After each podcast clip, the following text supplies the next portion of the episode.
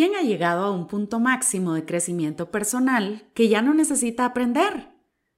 Nadie. Como seres humanos, todos necesitamos aprendizaje constante. Por eso, en Podcast GP compartimos la mejor experiencia a través de historias, ejemplos y herramientas de liderazgo que nuestros invitados han utilizado en su camino al éxito. La transformación personal es un proceso evolutivo para pasar de un estado a uno mejor.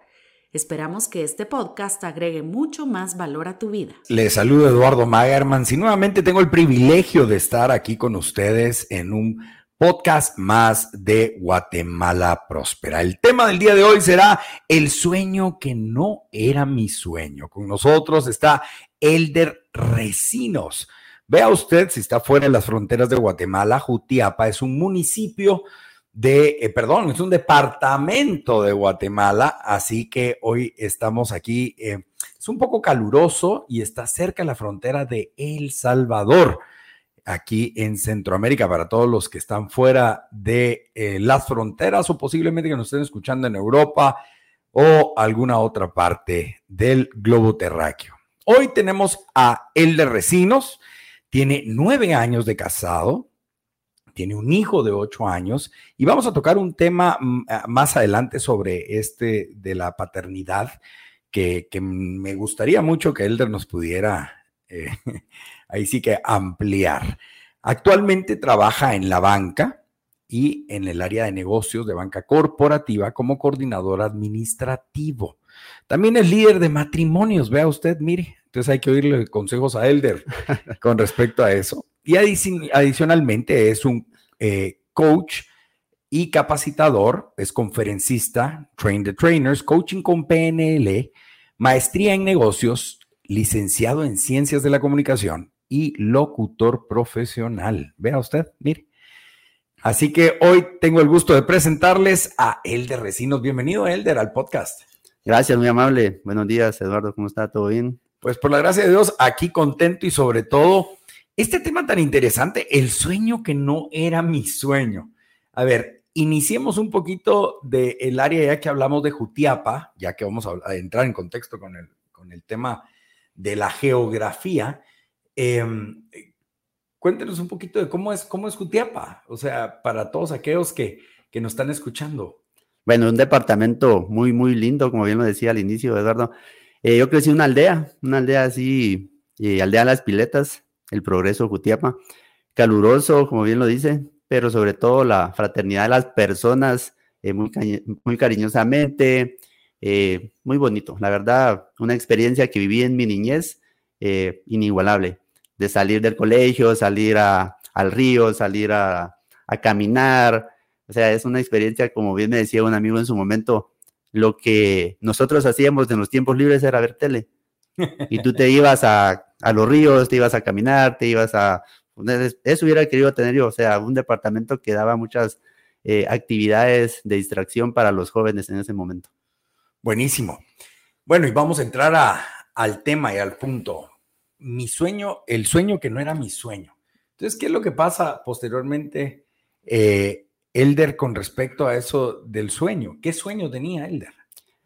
Bueno, eh, ¿por qué el sueño que no era mi sueño? En el año de 2000, 2004, muchos se iban de Jutiapa para Estados Unidos.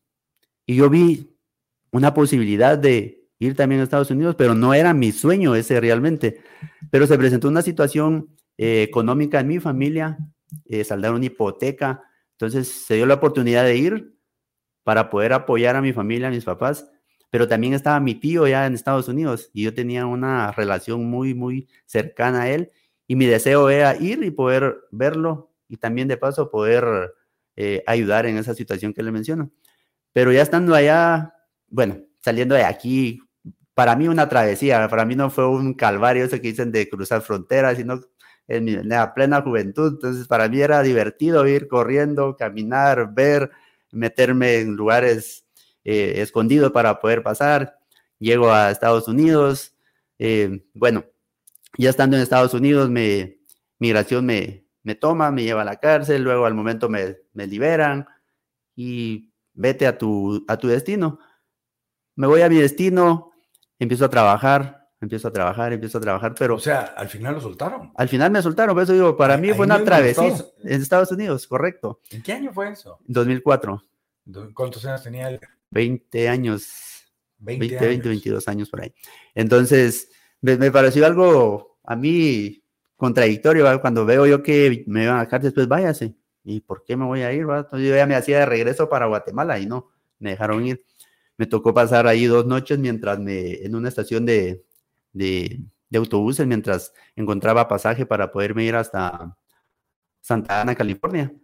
Entonces ya después empiezo a trabajar, como bien digo, pero todo lo que yo trabajaba allá lo enviaba para acá para poder, las famosas remesas, para poder generar inversión, poder hacer negocios y nada de eso prosperaba.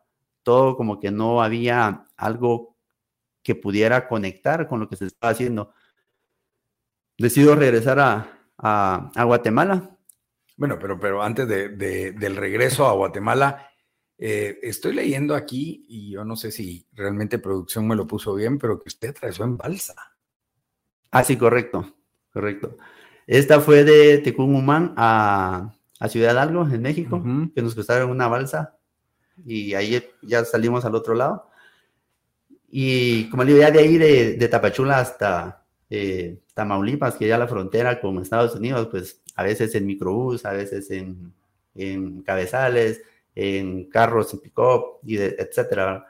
Eh, ya ya el otro río, pues ya me tocó caminando. en ese entonces no había mucha, eh, mucha, mucha, mucha agua, entonces fue prácticamente pasar caminando y al otro lado ya... O sea, se sintió que estaba caminando sobre el agua. sobre el agua, prácticamente, sí. Entonces sí fue una experiencia para mí muy, muy bonita, como le digo, para mí no fue el hecho de, de, de sufrir esa experiencia. Bueno, para mi mamá dice que sí, que a raíz de que yo me fui, ella empezó a padecer algunas enfermedades porque prácticamente hubo como dos semanas que no había información de, de mi persona, no había conexión, llamadas, como la tecnología de hoy en día no es la misma que estaba en ese entonces, entonces una llamada, un mensaje no se podía. Entonces mi mamá pasó, como le digo, dos semanas, mi papá igual, sin saber nada de mí, sabían si vivía, moría, no, ellos imaginaban lo peor, la angustia de no saber nada de mí, mi mamá le provocó desde entonces la, presión arterial. Desde, que tú te fuiste a Estados Unidos, yo estoy así. Usted me mandó, le digo, le hago la broma, usted me dijo que me fuera, usted estuvo de acuerdo, y papá no le hagas caso. Entonces, para mí fue muy, muy bonita la experiencia, pero volviendo ya al trabajo allá, me, trabajaba o iba de un lugar a otro y un estado ¿Por qué se iba el dinero a un saco roto? Eh, creo que la inexperiencia de la inversión, de hacer negocios, es mi persona y no, no prosperaba. Entonces, ya no sé si, ya regresando a Guatemala, yo veo todo eso, ¿qué pasó aquí? Vengo, eh, pérdidas, había, en ese entonces estaba muy popular poder eh, comprar taxis, poner línea de taxis, tenía eso, no funcionaba, era una pérdida para mí.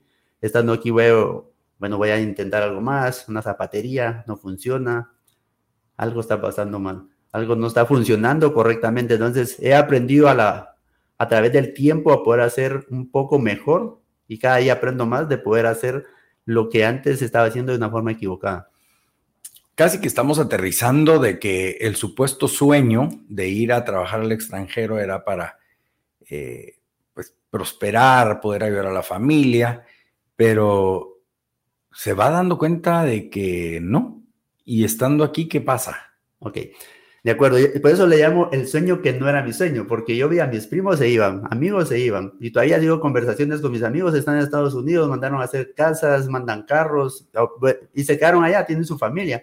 Pero yo fui y lo que mandaba se iba a un saco roto. Pero yo vengo aquí a Guatemala y había dejado mis estudios parados. Cuando yo vengo, eh, yo no voy a empezar el tercer semestre en ese entonces, no, me tocó el segundo porque había cursos que tenía que recuperar. Bueno, me enfoco a, estudiar, a estudiar, a estudiar. Termino mi, el técnico de educación profesional, eh, voy a la, a la licenciatura y encuentro un trabajo que me dio las oportunidades de poder hacer lo que yo no pude hacer allá. Es actualmente donde estoy trabajando. Entonces, en Estados Unidos no hubiera podido hacer eso o no tenía las facilidades económicas quizás, pero no tenía como que esa conexión para poderlo hacer. Entonces encuentro el trabajo, encuentro, conozco a la que ahora es mi esposa, nos casamos, viajamos, eh, logro terminar la licenciatura, luego veo una maestría, luego veo cursos de liderazgo, veo cursos de, de, diferentes formas que van inyectando y me van dando conocimiento a mí para poder ir haciendo las cosas. Ahora tengo eh, mi casa con mi esposa y el sueño por el cual yo iba, el propósito principal de Estados Unidos era poder dar a mis papás la casa o saldar esa hipoteca en ese momento. No lo pude hacer, no se pudo hacer. Mi intención, mi idea era... ¿Se perdió la casa? Eh, prácticamente se perdió. Entonces yo vengo, dije yo, voy a trabajar, envío dinero, envío remesas, se invierte en Guatemala, se genera un poco más, más lo que yo envíe, se puede saldar esa hipoteca, no, no se pudo hacer. Entonces, mi sueño americano, si lo vemos así, para mí no fue mi sueño americano. Yo vengo aquí y empiezo a ver cosas y cómo todo empieza a fluir aquí en Guatemala, el país de que muchos dicen que no tiene oportunidades, para mí sí las tuvo. Ahora le puedo compartir con mucha alegría que pude eh, engancharles una casa a mis papás y mm. próximamente ya van a estar viviendo ellos en su casa nueva. Mm. Lo que no pude hacer en Estados Unidos, como digo, el país de las oportunidades, de los dólares que se encontraban tirados, como hacen la broma muchos, yo vine a Guatemala y lo pude hacer. Mis papás ahora están contentos, están felices. Tengo a mi familia, eh, mi esposa, mi hijo, mis hermanos, mis padres. Y puedo seguir creciendo. Recientemente, como bien lo ponía ahí, eh, regresé a certificarme de como miembro activo del John Maxwell Team. Creo que si me hubiera quedado en Estados Unidos, yo hago la broma, yo hubiera sido un hindú ¿Por qué? Es en la broma. ¿Por qué hindú? ¿Tuviste raíces? ¿Tu papá era tu abuelo? No, un hindú comentado. un hindú comentado. No lo logré hacer allá. Vengo aquí, en mi país, y logro hacer todas esas cosas. Y, y lo platico con mi esposa y me dice, cada día vas aprendiendo cosas nuevas. Y cada cosa que te vas proponiendo lo vas haciendo. Yo regreso nuevamente a Estados Unidos era alguien que no existía en Estados Unidos, no tenía un nombre. pero ahí sí ya eh, legal.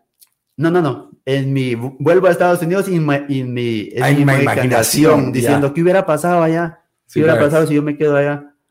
Claro. No hubiera alcanzado, no hubiera tenido lo que ahora tengo aquí. Como digo, soy prácticamente, aún siempre tiene un sueño uno que alcanzar y cada día me pongo un sueño más para poder ir alcanzando en mi vida, pero ahorita me siento satisfecho de que he ido alcanzando lo que me he venido proponiendo en mi vida. Mm. Pero pongo los cuatro años que estuve en Estados Unidos prácticamente como años perdidos, perdido en el tiempo. Sin embargo, para mí fue un aprendizaje mm. esos cuatro años allá. Y se los digo a mis primos cuando voy a Jutiapa a visitarlos. Mira, me voy a Estados Unidos. Te voy a contar mi experiencia, le digo. Yo fui a Estados Unidos y no funcionó. No funcionó para mí. No te digo que no pueda funcionar para vos. Pero deberías de considerarlo en quedarte aquí, estudiar, trabajar y Dios te va a bendecir aquí. ¿Y por qué menciono a Dios aquí? Porque antes de irme me dijo mi líder en ese momento, el Dios que vas a ir a encontrar en Estados Unidos es el Dios que está aquí. Dios te va a bendecir aquí o te va a bendecir allá. Entonces, la decisión es tuya de irte o no irte. Yo decidí irme y me di cuenta que cuando regresé aquí, las bendiciones estaban para mí, aquí en mi país, en mi tierra, con mi gente, con mi familia, con mis amigos, o sea, es una experiencia que para mí fue algo muy, de mucho aprendizaje, si lo vemos así, de mucho aprendizaje. Bueno, Elder, ¿qué, qué valores eh, cree que fueron los que cimentaron su, su, su éxito hoy aquí en Guatemala? ¿Qué valores fueron los que implementó en su vida para el éxito que hoy tiene? Ok, para mí creo que la disciplina, la disciplina. La disciplina. Eh, no, mm. me, no me considero yo, como le digo, mi IQ altamente alto o muy alto, pero sí mi, muy, mi, disciplina. Me enfoco en algo y me lo propongo. Eh, como yo le decía, me enfoqué en mis estudios, los terminé. Yo veía, yo me sentía a mí mismo quizás inferior en algún momento, como uno de Jutiapa, de una aldea que creció eh, entre las vacas, entre apacentando cerdos. Era lo que vivía con mis abuelos, pero me lo disfruté también. Pero ¿cómo va a poder llegar esa persona, el de Recinos, a un título universitario? Entonces yo me cambié mi mentalidad, mm. me concentré en mí y dije, no, si yo me disciplino, si yo me educo a mí mismo, yo lo puedo alcanzar. Así fue como me fui alcanzando cada una de las metas alcanzando una tras otra, tras otra, pero con mucha disciplina. Ahí como dicen, ¿verdad? La disciplina vence la inteligencia.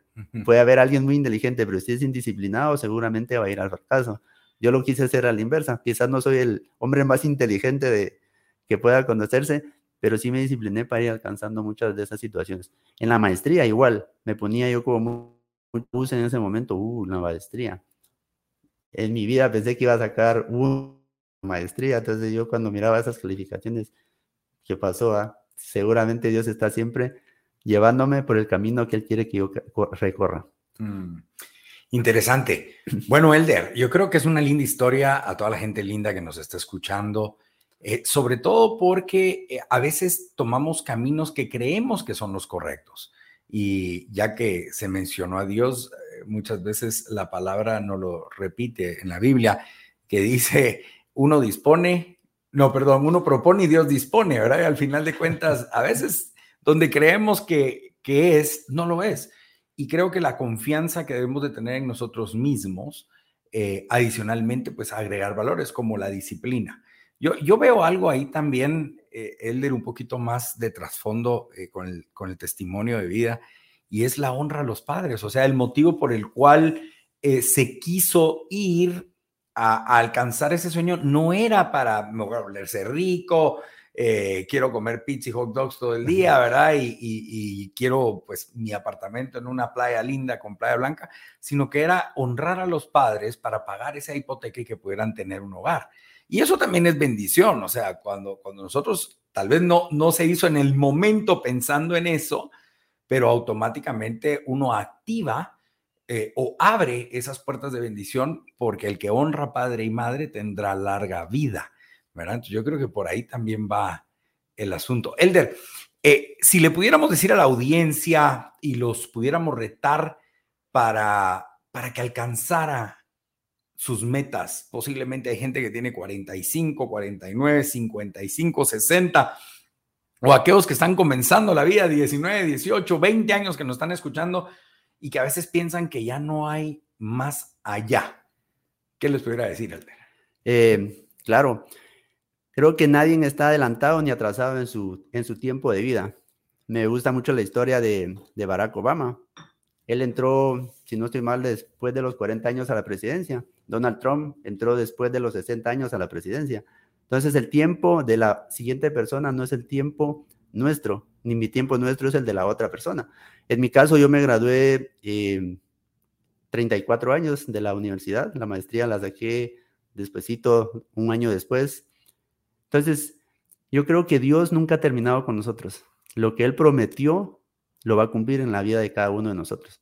El propósito de esto es de que nosotros le creamos y que nosotros activemos lo que llamamos fe. Al activar la fe, nosotros vamos a caminar con convicción hacia la meta que nosotros tenemos. Volviendo al sueño, yo le digo, lo que funciona para otra persona no puede funcionar para sí mismo. Entonces tenemos que tener clara nuestra visión de qué es lo que queremos para nosotros y no confundirnos en que lo que funcionó para alguien más va a funcionar para mí.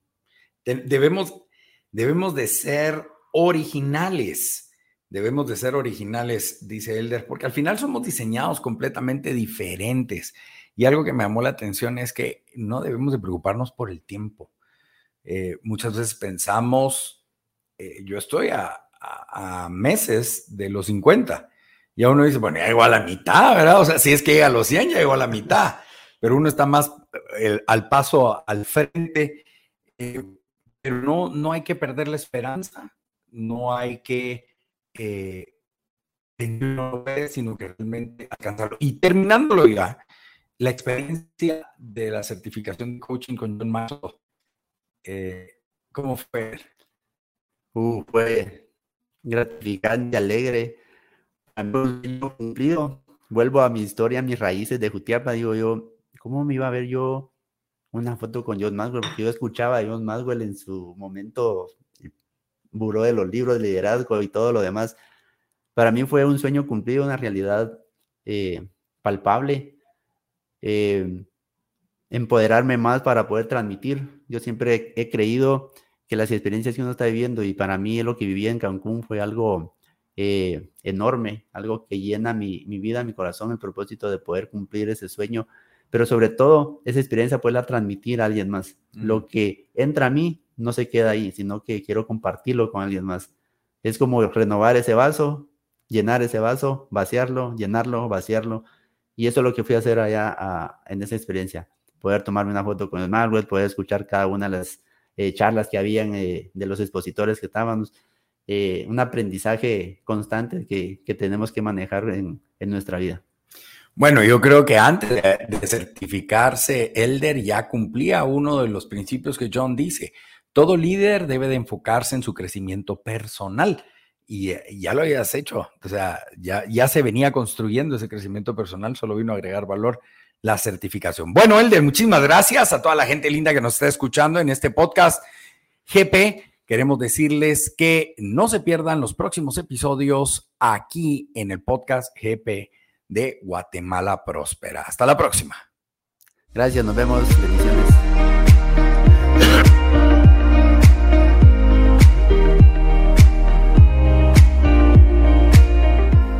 Gracias por escuchar Podcast GP. Compártelo con tu familia, amigos y colaboradores. Encontrarás todos nuestros audios y contenido en www.guatemalaprospera.org. Síguenos y comenta en nuestras redes sociales para que juntos, viviendo nuestros valores, podamos transformarnos y transformar a Guatemala.